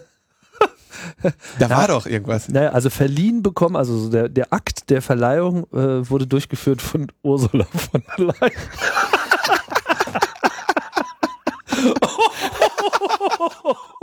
Und spätestens da muss man dann wirklich sagen, also, Oh Gott, Raul. Okay, nee, oder, da wiederum muss ich sagen, also da kann man entweder sagen, ich nehme das nicht an, oder man sagt, so, durch das tue ich der Frau jetzt an und danach machen wir noch eine Runde Smalltalk, Ursula. Dann unterhalten wir uns noch ein bisschen. Ja. Ja, ja, man könnte jetzt eigentlich eher Okay. einen Raul Krauthausen-Preis mal ausschreiben, das wäre wahrscheinlich angemessen. Na, Aber egal. äh, Jetzt- jetzt lassen wir ihn mal noch ein bisschen leben, bevor wir irgendwelche Preise nach ihm benennen. Das wären auch Vorschusslorbeeren. Nein, aber so jetzt haben wir lange genug hier äh, uns in die Tinte geritten. Jetzt kommen, jetzt haben wir, jetzt haben wir schon die, jetzt haben wir die Anti-Deutschen und die Anti-Ims und die Bundesverdienstkreuzträger und die Friedensnobelpreisträger die natürlich auch. CDU-Wähler. Haben wir CDU-Wähler unter den Hörern? Ich glaube nicht. Das kann immer passieren. Also ich meine, das, äh, warum nicht? Ja, ich habe nichts gegen CDU-Wähler. Einige meiner besten Freunde sind CDU-Wähler. Da siehst du mal. Ähm, zu den Wahlen kommen wir nachher. Wir haben noch ein kleines, äh, wir haben noch ein kleines äh, Thema in unsere traurige Ein kleines Geschichte. Intermezzo, genau. Kommen wir mal äh, zu Deutschland. Da haben wir ja auch äh, neue äh, Initiativen, die Überwachung zumindest im Rahmen des Zulässigen auszudehnen. Wer sind die beiden, die, die, die sich bei der Piratenpartei um die Bestandsdatenauskunft kümmern? Wenn ich mich jetzt spontan nicht täusche, sind das Patrick Breyer und Katharina Nokun. Mhm. Die beiden haben auch, äh, haben jetzt irgendwie sich von der BNetzA mal erklären lassen, oder ich weiß gar nicht, ob die BNetzA ihnen das gegeben hat, also die Bundesnetzagentur, oder ob das generell, auf jeden Fall waren sie die ersten, die es kommentiert und veröffentlicht haben. Ähm, 36,3 Millionen Abfragen nach Bestandsdaten, automatisierte Abfragen, wurden von der Bundesnetzagentur durchgeführt. Und zwar im letzten Jahr. Wenn ich, also in diesem Jahr kann es ja nicht sein, also gehe ich davon aus, dass es im letzten Jahr war. Ähm, nee, Quatsch. Na, insgesamt, ah, insgesamt 36 äh, Millionen und im letzten Jahr waren es 7 Millionen. Ja? Die hat die Bunde, diese Zahlen hat die Bundesnetzagentur äh, herausgegeben und dazu auch eine schöne Grafik, wie diese Ersuchen äh, von den Sicherheitsbehörden zunehmen und wie diese äh, äh, Abfragen dann stattfinden. So, jetzt gibt es bei der Bestandsdatenauskunft eine Unterscheidung und zwar gibt es einmal den, die automatische Abfrage. Das ist Paragraph 112 Telekommunikationsgesetz. Da kann die Bundesnetzagentur jederzeit automatisch Informationen aus den Kundendateien der Betreiber äh, abrufen. Ähm, wenn diese erforderlich sind für das Erfol Verfolgen von Ordnungswidrigkeiten und oder Straftaten. Das sind dann so einfache, also Telefonnummer, wem gehört die denn? Ja? Mhm. Und dann gibt's noch die manuelle, Paragraph 113 Telekommunikationsgesetz, wo Bundesbehörden Nutzerinformationen bei äh, Providern direkt abfragen können. Und da war diese Änderung, die wir vor einigen Wochen oder Monaten hier behandelt haben, ähm, wo es dann um die äh, dynamischen IP-Adressen ging, die jetzt auf einmal auch Teil dieser Bestandsdaten sind, äh, Pins, Pucks und so weiter, die dann mit richterlicher Genehmigung, Passwörter, auch noch abgefragt werden dürfen. Und ein Provider muss ab 10.000 Nutzern eine Schnittstelle zum automatischen Abfragen bereithalten. Jetzt sehen wir, dass diese Zahlen, also in Millionen, im, im Bereich der, der, der zig Millionen sich befinden, in wie diese Abfragen stattfinden und natürlich über die Jahre einfach nur äh, linear äh, schön zunehmen. Auch das ist natürlich nicht äh, Na gut, ich meine, wenn ich mir die Zahlen hier anschaue, dann gibt es auch eine gewisse, also das Ersuchen der Sicherheitsbehörden steigt kontinuierlich an, die Abfragen bei TK-Diensteanbietern. Unterscheidung ist mir ehrlich gesagt noch nicht so ganz klar. Ja. Könnte man jetzt auch argumentieren, dass es seit drei Jahren stagniert, aber das ist jetzt auch einfach zu wenig Sample, um da wirklich einen Trend sicher ablesen zu können. Aber es naja. ist trotzdem zu viel. Also wir haben kontinu kontinuierliche Zunahme und jetzt sagt der, äh, also die Zahl, etwa sieben Millionen Anfragen im Jahr und bis zu 70.000 pro Tag. Und das ist natürlich einfach alle paar Sekunden. Ne? André hat das mal ausgerechnet, alle, alle viereinhalb Sekunden. Mhm. Hm. Das ist nur die automatisierte. Also 70.000 pro Tag. Es gibt da die Verfassungsbeschwerde der Piraten, die linken wir auch noch mal. Was will man dazu noch sagen? So, also, ja, man, so sieht's in Deutschland aus. Also, eine Moll-Sendung.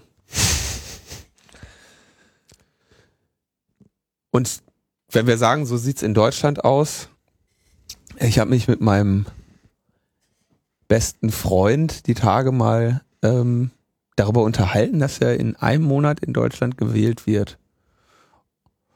Und ähm, uns das war ist auch schon mal mehr Thema, oder? Das war schon mal mehr Thema und es gab auch schon mal Wahlkämpfe, die ein Thema hatten, ja, wo sich in dem Wahlkampf alles darum gedreht hat. Ne, ja, eine ne Richtungsentscheidung für das Land irgendwie verbarg wo man sagte, so oder so. So oder so. Und es wurde, es ging dann tatsächlich, ja, um, vielleicht bilde ich mir es jetzt auch im Nachhinein nur so ein, aber es ging doch tatsächlich dann um wirkliche, ja, Grundausrichtungen in der Politik, wo man, wo, die man ähm, emotional äh, debattieren konnte und die, die die Menschen auch betroffen gemacht haben und politisiert haben. Das heißt, es gab irgendwie sowas wie Handlungsalternativen auf eine Herausforderung, der sich das Land gegenüber sieht. Es gab Überzeugungen, sogar Grundüberzeugungen, die da äh, bei eine Rolle gespielt haben. Und wenn ich den heutigen, ähm, wenn ich den diesjährigen Wahlkampf anschaue, sehe ich das nicht. Und was ich eher sehe, ist so ein allgemeiner Konsens über die Grundrichtung und nur noch so ein, so ein Vertrauensfrage oder wer ist jetzt der coolere, ja, äh, also die Argumente, die Menschen für oder gegen die Wahl von äh, Per Steinbrück anführen, sind völlig persönlich sind Natur. völlig unpolitisch, also haben keinen politischen Hintergrund.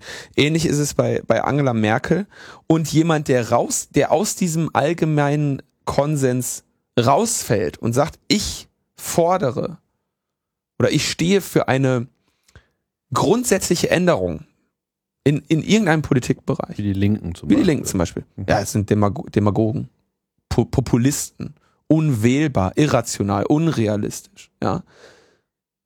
Und das ist, äh, das hat sich recht allgemein manifestiert, dass man die Linke, das sind Populisten. Und Kommunisten. Und Kommunisten, ja. Jetzt sind sie auch noch so blöd und hängen hier in, in, in, in Berlin auf der Osten wählt rot. Ich meine, so, so ein bescheuertes Wahlplakat, okay, das haben sie sich jetzt, das haben sie selber gemacht. So. Ja. Ähm, Gibt es auch noch ein paar andere, sind auch ein bisschen Die, sind, die ja, Wahlplakate ja. sind alle bescheuert, aber das, das ist jetzt nichts Neues. Ne? Ja. Aber ähm, und jeder, also die, die das würde ich zu diesem Populismusvorwurf würde ich noch gerne sagen, dass die die Demokratie, die parlamentarische Demokratie oder die Demokratie selber ist eine ähm, ist ist so, dass sie natürlich Populisten als Politiker hervorbringt.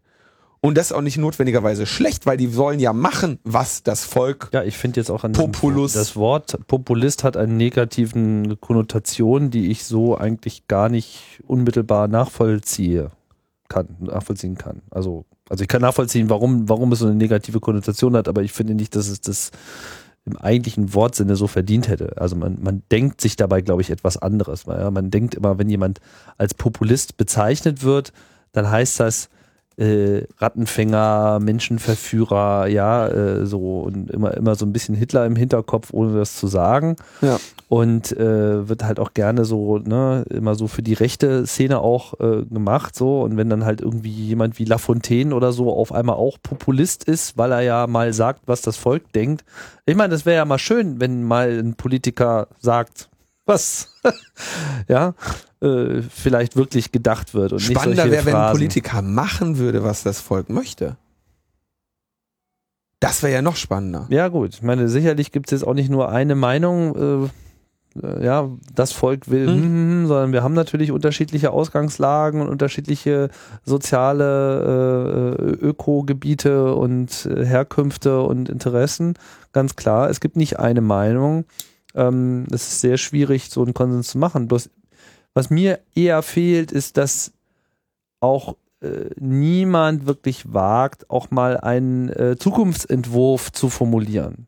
So ein, ich wünsche mir ein, ein Deutschland, ein Europa, eine Welt, was in diese Richtung geht.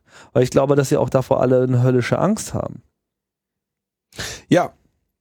Ich habe in der, in der letzten Sendung ja schon das, den Begriff Postdemokratie verwendet. Ähm, Das Festlegen Also- an sich ist schon schwierig. ja, ja, das ist, das ist, das ist richtig, aber Deswegen das, leg, legt sich auch Angela Merkel nie auf irgendwas fest. Das sind immer nur so Phrasen. Auch diese Plakate sind alle so, ja, mehr für Familien. Bullshit. Ja, mehr was? Ja. Mehr Verarschung oder mehr was? Ja, Bull Liebesentzug? Bullshit. Da wird so ein, ein grober, allgemeiner Wert angesprochen, dem niemand widersprechen wird. Ja, Ja. also gut jetzt.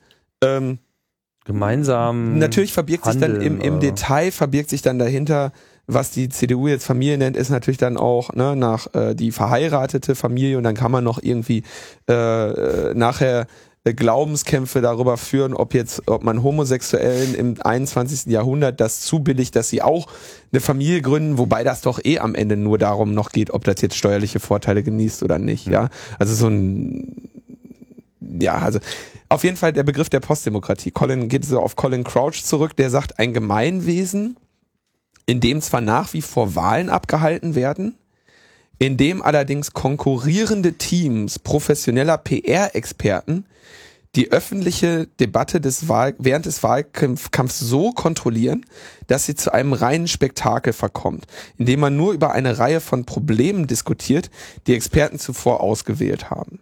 Ja, und selbst dieses über Probleme diskutieren ist inzwischen irgendwie weg. Ja, also ein Wahlkampf ist heute ja ein, ein durchorchestrierter Wettkampf von PR-Strategen, die ja irgendwie versuchen, ein Gefühl dafür zu erlangen, wie man irgendwie diesem Volk noch Emotionen entlocken kann, äh, um dann für einen bestimmten Vertreter oder für eine bestimmte Partei ähm, aktiv zu werden. Ähm, es geht nicht mehr darum, das sieht man, glaube ich, im heutigen Wahlkampf ganz besonders, für eine wirkliche Überzeugung einzustehen. Also bist du jetzt Politiker, also dieses, dieses, ich bin Politiker, weil ich an etwas glaube, weil ich diese Welt verändern möchte. Ich bin Politiker, der für Überzeugung steht. Ich bin Politiker, der für diese Überzeugung bereit ist, stehend zu sterben, ja. Sich nach, sich äh, abwählen zu lassen, sich einem Misstrauensvotum auszusetzen äh, und sich, weiß ich, von mir aus dem Parlament gegenüber geschlagen zu geben und stehend dort zu stehen, zu sagen, okay, ihr knallt, ihr, ihr, ihr setzt mich jetzt hier ab, aber das sind Überzeugungen, die ich habe, für die ich gewählt wurde, für die ich kämpfe, für die ich ähm, diese, diese Sache hier mache, weil ich glaube, dass das das Richtige ist. Das gibt's nicht mehr. Und es gibt auch überhaupt nicht mehr Wenn's solche das Überzeugungen. gab, ja. Das als Willy Brandt Bundes Bundeskanzler Ja, war, klar, hatte so. Mutti noch volles Haar. Ja, also,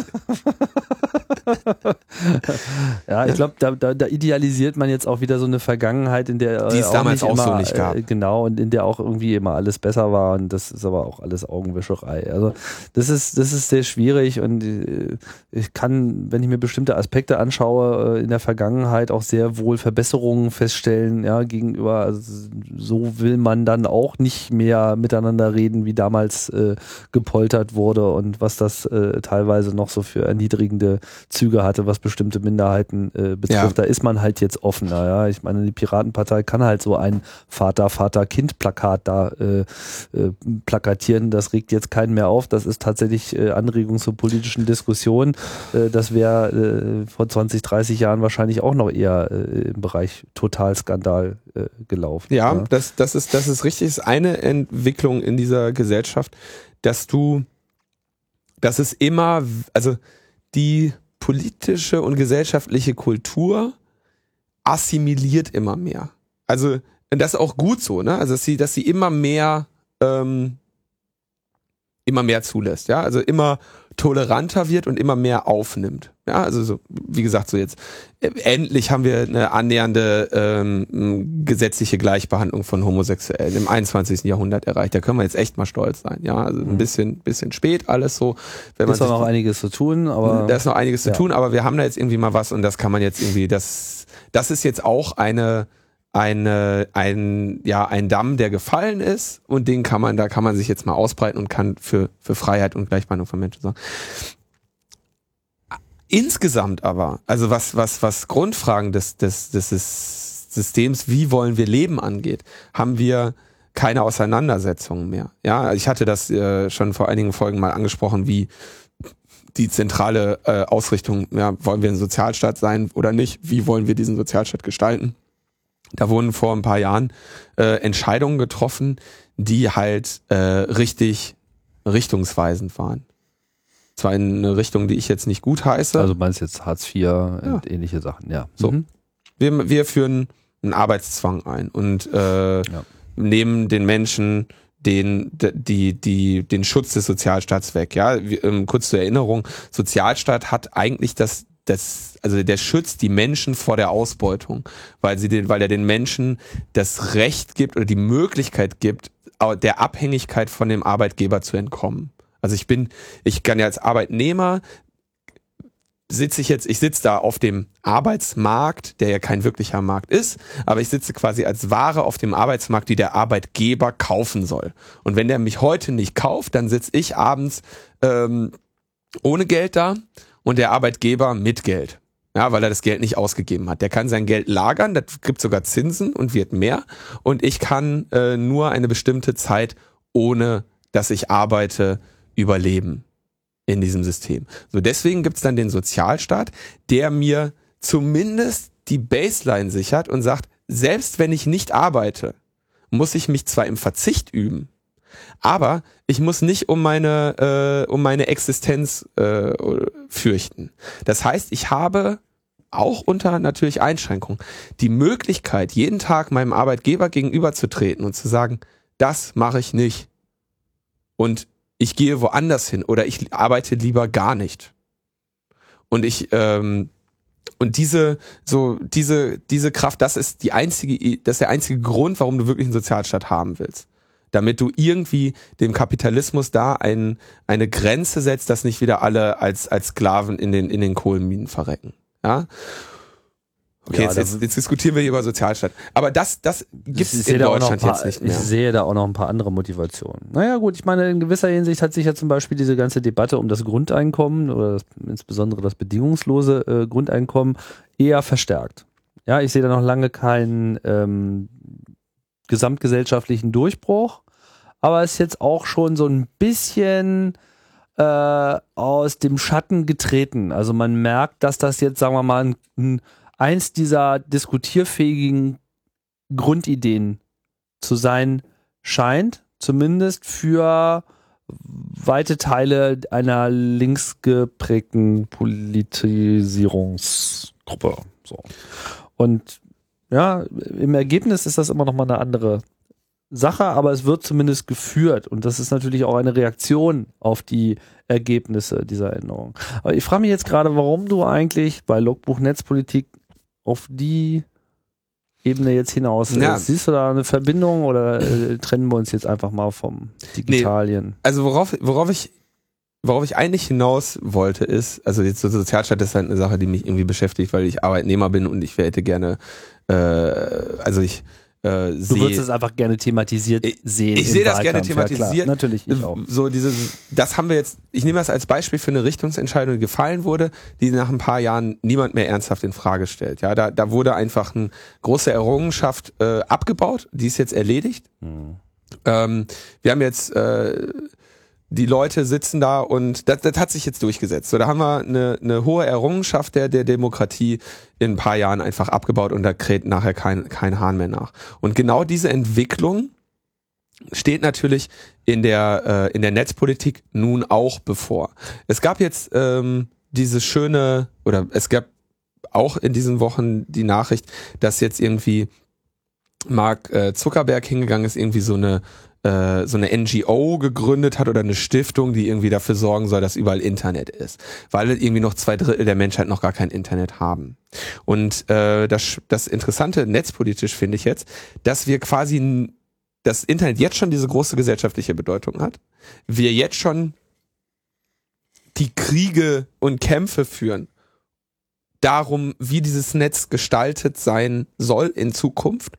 Und diese Kämpfe, die wir jetzt verlieren als netzpolitische Bewegung, ob national oder international, die werden wir, wenn wir sie einmal verloren haben, so schnell gar nicht wieder kämpfen können. Und da kommt diese, da kommt diese gesamte Entwicklung, wie diese Polit, das politische System, die politischen Systeme eben funktionieren, dass da Sachen ausgehöhlt werden und dann eben, ne, dann sind sie faktisch, dann sind sie normal und dann wird weiter ausgehöhlt, ja. Und da gibt's keine, also wir, wir steuern auf so einen Abgrund zu. Und wenn wir einen Kampf mal gewinnen, dann ist das so ein Etappensieg und dann führen wir den ein halbes Jahr später wieder. Und das ist wirklich, ich meine, das ist eine, das ist eine dramatische Situation, je mehr man sich das vergegenwärtigt. Und gleichzeitig haben wir in der Gesellschaft diese Entwicklung, dass die Menschen einerseits durch die ökonomischen Zwänge, äh, die, die für sie einfach immer präsenter werden, immer weniger Zeit haben, sich auch mit solchen Dingen auseinanderzusetzen.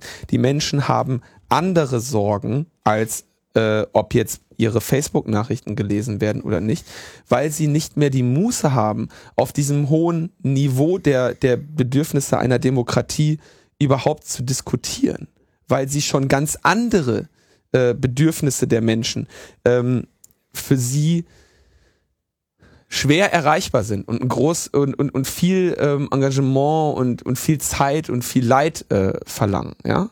Wie gesagt, Sicherung der eigenen Existenz. Damit, damit sind Menschen größtenteils, ist ein großer Teil der Bevölkerung größtenteils seiner Zeit beschäftigt.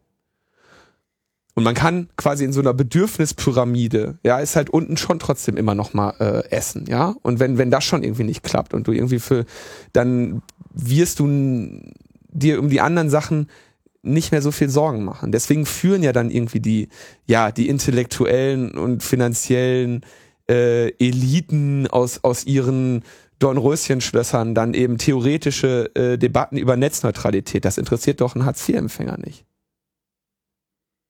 Auch wenn es für, also Entschuldigung, dass ich das jetzt so sage, aber äh, das soll jetzt keine Pauschalisierung sein, dass äh, Hartz-IV-Empfänger sich dafür nicht interessieren. Aber die haben gerade ein sehr viel anderes, sehr viel präsenteres äh, Problem. Problem.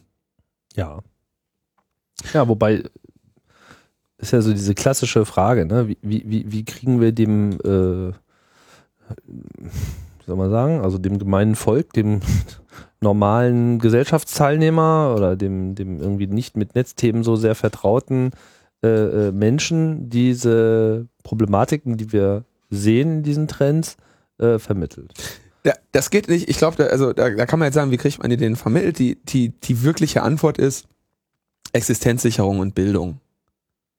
Ja, Ja. Ich werde es mal Genau das wird uns jetzt als nächstes genommen. Ja, ich würde es anders formulieren. Genau, jetzt wurde, ne, sagen wir mal, dieser Hartz-IV-Widerstand, äh, das ist ja auch, nimmt durchaus zu. Ja? Also es, äh, ich merke dass das einfach für weitere Unruhe äh, äh, sorgt, dass einfach äh, dieses fortschreitende Ungerecht, was dort, äh, die unge fortschreitende Ungerechtigkeit, die vielen Leuten dort widerfährt, ähm, sich an der Stelle jetzt mit den netzpolitischen Fragen paart, ja, wenn man diese, diese Debatte führt, so, naja, okay, ihr werdet jetzt alles, was ihr schreibt bei Facebook und alles, was ihr sonst wie per E-Mail, alles, was ihr digital austauscht. Ne? Überlegt mal, was ihr, was ihr alles austauscht, mit wem ihr euch alles austauscht. Und natürlich interessieren die sich nicht für eure Urlaubsbilder. Und die interessieren sich auch für diesen normalen Chit-Chat überhaupt nicht. Den schneiden den Satz zwar mit und in dem Moment, wo sie feststellen, dass es nur darum geht, das interessiert die auch nicht. Weil das ja mal so diese Debatte ist so, ja, ich mache ja nur das, ich mache ja nur das, ich mache ja nur das. Da gibt's ja nichts zu verbergen. Klar, solange das so ist, sind sie auch zufrieden. Ja, aber sei mal gegen einen Trend in dieser Gesellschaft. Sei mal dagegen, wie dir äh, die Unterstützungsgelder gekürzt werden. Sei mal äh, dagegen, wie es deinen äh, Kindern auf der äh, Schule ergeht. Sei mal dagegen, wie äh, du als Mitglied irgendeiner auch nur ansatzweise erkennbaren Minderheit von einem bestimmten politischen oder gesellschaftlichen Trend ausgeschlossen wird. In dem Moment, wo du dich dagegen aus auf äh, in dem Moment, wo du dich dagegen erhebst, dem Moment bist du das Ziel. Und in dem Moment kannst du dich auch schon nicht mehr wehren. Und ich hatte so eine, so eine Debatte vor ein paar Tagen, so auf dem Spielplatz. Und ich will nicht sagen, das ist jetzt so die Lösung dieser Debatte. So, ich war aber sehr erstaunt, dass, dass das zumindest für so ein paar Sekunden zu so einem Nachdenken geführt hat. Dass dieser Aspekt sehr wohl ist, weil da, jeder spürt eigentlich irgendetwas auf dieser Ebene. Und dass die digitale Kommunikation auch Teil all dieser Themen ist, dass es eigentlich in alles reinreicht, wo man selber schon dieses Gefühl hat, eigentlich müsste es hier mehr Widerstand geben. Warum kämpft keiner mit mir dagegen? Ja, kann man auch sagen, ja, wahrscheinlich, weil die Leute schon längst ausgesiebt worden sind und schon mit Scheiße beworfen wurden, die nennenswert eine Veränderung herbeiführen können. Ich denke, es gibt dann, also das ist, das ist sicherlich ein Teil dessen, aber ich würde noch, ähm, ich würde echt noch weitergehen mit dem, also was, wo, wohin unsere Gesellschaft sich entwickelt. Und da würde ich nochmal wirklich zurückgehen zu diesem, es werden keine Alternativen mehr äh, diskutiert. Es, es wird alles irgendwie assimiliert.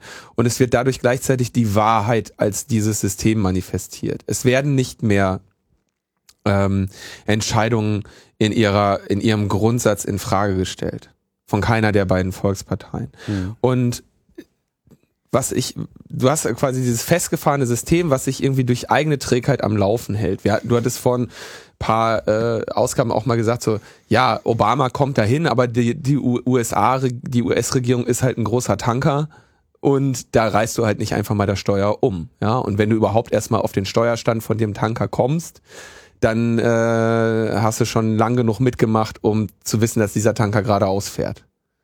Ja, ähm, ich sehe das aber auch in den, in den Jugendkulturen. Also, ich, vielleicht, ja, also ich würde die These mal aufstellen, so, du hast früher irgendwie so Punks und Skins, Hippies, Rocker, also diese ganzen, so, die, die hatten immer einen konkreten Aspekt der Gesellschaft, den sie radikal abgelehnt haben und wozu sie einen Gegenentwurf entwickelt haben. Das waren immer, die waren, ob sie wollten oder nicht, waren diese, diese Jugendkulturen politische Statements und Gruppierungen.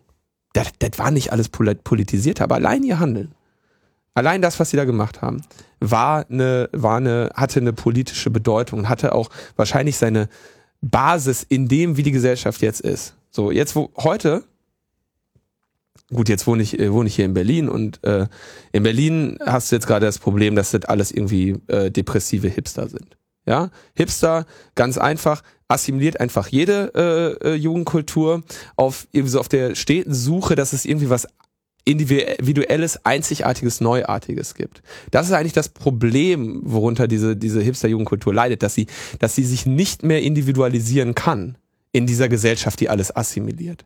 Ja, ich meine, es reicht halt heute nicht mehr, dir irgendwie die Haare äh, äh, zum Iro zu schneiden, zu färben und dir einen Ring in eine Lippe zu hängen. Da konntest du in den Da wirst 80er du Jahren. Spiegelkommentator mit, ja. Ja, na, sogar ohne Ring, ja. Ja. So, da konntest du in in 80er Jahren konntest du damit echt noch ein, ein, eine, ein Statement machen und dir selber auch eine, eine, eine Identität geben. Mhm. Und das ist heute nicht mehr möglich. So, die sind heute auf der Suche irgendwie nach dem Unbekannten, dem Vergessenen und vor allem dem, was durch andere abgelehnt wird. Das finden sie aber nicht mehr. So, also der Hipster rennt da rum und muss irgendwelche alten Platten suchen. Aber wenn das irgendwie eine Band ist, die irgendjemand anders kennt, ist das ja schon scheiße. Weil der, der kennt die ja. Und der findet die vielleicht sogar auch noch gut. Ja, also so dieses, das, äh, du kannst nicht mehr, du findest heute nichts mehr, wo du wirklich dich individualisieren kannst, wo du, wo du einfach sagen kannst, ich bin Punk und das stiftet mir eine Identität. Und da gibt's Leute, die lehnen das ab. Och, Und das, und das ist der Feind. Aber die, die meisten, also was ich jetzt so sehe, gut, jetzt äh, ist meine Arbeitsstelle auch irgendwie in Berlin Mitte, da muss ich mir das Elend jeden Tag angucken. Aber, ne, so die, die, äh,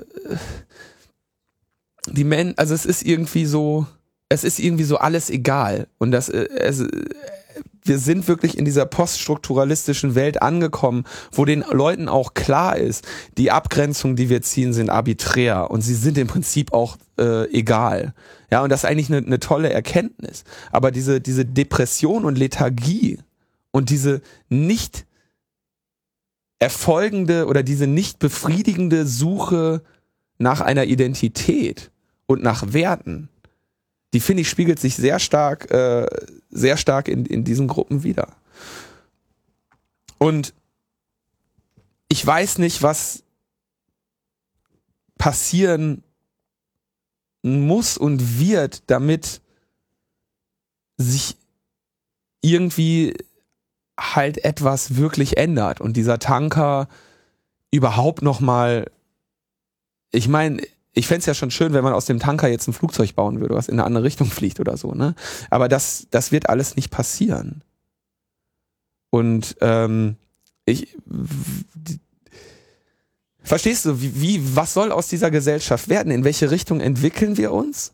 Und wie kann das irgendwie nochmal zum Besseren werden? Oder ist das vielleicht auch das Gute? Vielleicht ist das ja toll. Vielleicht ist das der Frieden, in den sich alle, in die, die Richtung des Friedens, in die sich jetzt alle bewegen. Ich habe so den Eindruck, für diese Debatte sollten wir uns für die nächste Sendung mal Verstärkung einkaufen. Ja, wir brauchen den Gregor, aber ich und das ist halt wirklich, aber ich muss halt nochmal betonen, weil, weil mich das echt gerade so beschäftigt. Wir leben in dieser, in dieser, in dieser tollen Demokratie und die hat sich, ja, das ist jetzt auch noch keine, keine neue Entwicklung, äh, keine, keine alte Entwicklung. Äh, Ja doch, eigentlich schon. Also die Idee ist alt der Demokratie, aber es ist jetzt noch nicht lange, dass die, dass die Demokratie wirklich so realisiert ist und allein in Deutschland innerhalb von, von wenigen Dekaden äh, sind wir dabei, dass das ein, ja, dass das ungefähr den gleichen Einfluss hat wie, ja, das Könighaus in, in Großbritannien. Da passiert halt nichts mehr. Da wird gewunken, das wird toll gefunden. Die, ähm, die Menschen sind, Ja gut, ich meine, vielleicht muss man auch einfach erstmal akzeptieren, dass äh, unsere Wahrnehmung einfach noch nicht ausreichend populär ist, vielleicht auch nie wird. Ja? Also es ist einfach sind da einfach eine kleine Gruppe, die sieht das so und der Rest denkt sich nur so, ach, wieso, ist doch, ist doch nett. Ne, das ist okay. Ich will, die Leute müssen nicht unbedingt meine Überzeugung haben.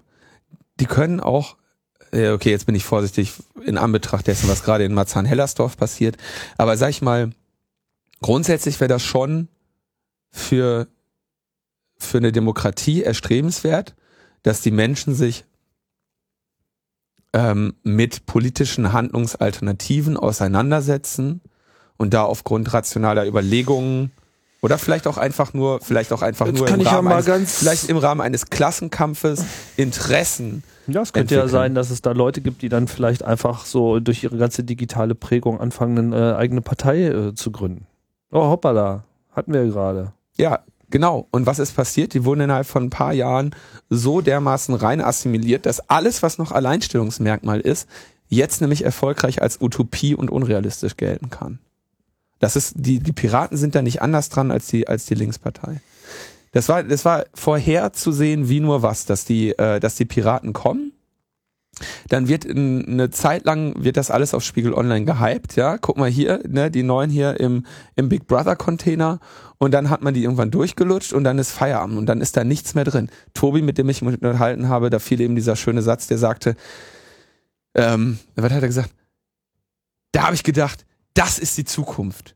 Piraten und Liquid Ecstasy.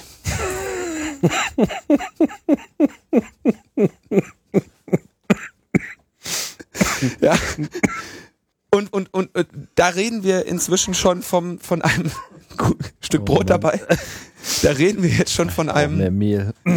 Da reden wir jetzt schon von einem damals, ja, und das ist noch nicht lange her. Wie lange, äh, wie lange unser politisches System in seiner Stabilität gebraucht hat, um so eine Gruppe junger, motivierter Menschen im Naja. Prinzip an sich zerschellen zu lassen. Ja, ist ja jetzt auch schon so ein bisschen. Ähm, pff, nee, ich lasse jetzt mal die ganzen historischen Vergleiche. Auf jeden Fall, ob das nicht im Wesentlichen selbstverschuldet ist, das will ich jetzt mal äh, dahingestellt äh, wissen. Ja, so, also. Ich, Das ist ähm, auch wirklich, also, dass da jetzt sozusagen, das ist so, das ist so eine Mördertheorie mit irgendwie, oh Gott, äh, wir sind jetzt gemeuchelt äh, worden. Das System, ja, wie das schon klingt, äh, das ist überhaupt ein schwieriges, nochmal eine ganz andere Debatte, ja. Das, also so von Systemen zu sprechen, finde ich immer sehr schwierig, weil das setzt so ein bisschen voraus, dass die alle koordiniert handeln und irgendwie so ein ganz klares äh, äh, eine Systematik existiert, nach der äh, eine ähm, nennenswert große äh, äh, Gruppe zielgerichtet und vielleicht sogar Mhm. angeführt äh, handelt. Nee, ja. so meine ich nicht den Begriff des Systems. Den Begriff des Systems würde ich sagen, ist, damit meine ich, also ist gut, dass du das ansprichst, weil so ich weiß, wie, was die Konnotation da ist. ja, ja, das ist auch so der- im verschwörungstheoretischen Bereich ein Äh, sehr beliebtes Wort. wenn, ne? wenn ich sage, wenn ich von einem System spreche, dann spreche ich von einer Kombination aus Anreizen für Menschen. Aus Anreizen und von mir aus teilweise eben auch Zwängen. Aber Zwänge gibt's ja gar nicht mehr so viele, ja. Aber du hast quasi, äh, also der, der Handlungsanreiz für einen Politiker im Parlament, ja. Welche Möglichkeiten hat er? Was muss, welche Eigenschaften muss der haben, um überhaupt in diesem System, System Parlament, ja, eine ähm, Position zu bekommen, ja. Also de denke an so Dinge wie Fraktionszwang. Er muss überhaupt erstmal ähm, es schaffen, Menschen zu, also du musst quasi, du steigst in so eine Partei ein, dann musst du da das Vertrauen der Menschen gewinnen. Und ähm, du musst dann irgendwie äh, in deinem Wahlkreis irgendwie das Vertrauen der Menschen gewinnen. Ja, also das heißt, du musst ein, wenn du nicht die Gabe hast, äh, Menschen irgendwie mit einer Rede zu begeistern, dann wirst du in diesem parlamentarischen System keinen Erfolg haben. Du kannst tolle Ideen haben, du kannst eventuell der Berater von jemandem werden, der da irgendwie äh, sein Fähnchen in den Wind hält. Aber es gibt einfach bestimmte ähm, Persönlichkeitseigenschaften, die eine bestimmte Tätigkeit ähm, ja geradezu verlangt und die es dir unmöglich machen, wenn du sie nicht hast oder nur sehr schwer möglich machen. Ja, und wie kriegst du da jetzt den Dreh zum Niedergang der Piratenpartei? Das bin ja jetzt mal gespannt. Das, weil du hast zwei Minuten, weil Wieso habe ich nur zwei Minuten? ja, wir diskutieren hier schon viel zu lange über das Thema. Die Piratenpartei ist mit einem neuen Ansatz an Politik in eine in ein politisches System geraten, das eine ähm, das bestimmte Ansprüche in der Berichterstattung, in der Transparenz und in der Intransparenz an ihre Akteure richtet. Und was die Piraten am Ende in ihre jetzige Position gebracht hat, war ihre Transparenz, die in dem, in dem parlamentarischen und Medien und sonst was System, in das sie da eindringen wollten, ähm, ihnen mehr geschadet als ge, äh, genutzt hat. Und zwar haben sie eine, haben sie insbesondere über ihre internen Prozesse Transparenz geführt, die dann relativ einfach von den von den Medien ähm, boulevardisiert werden konnten.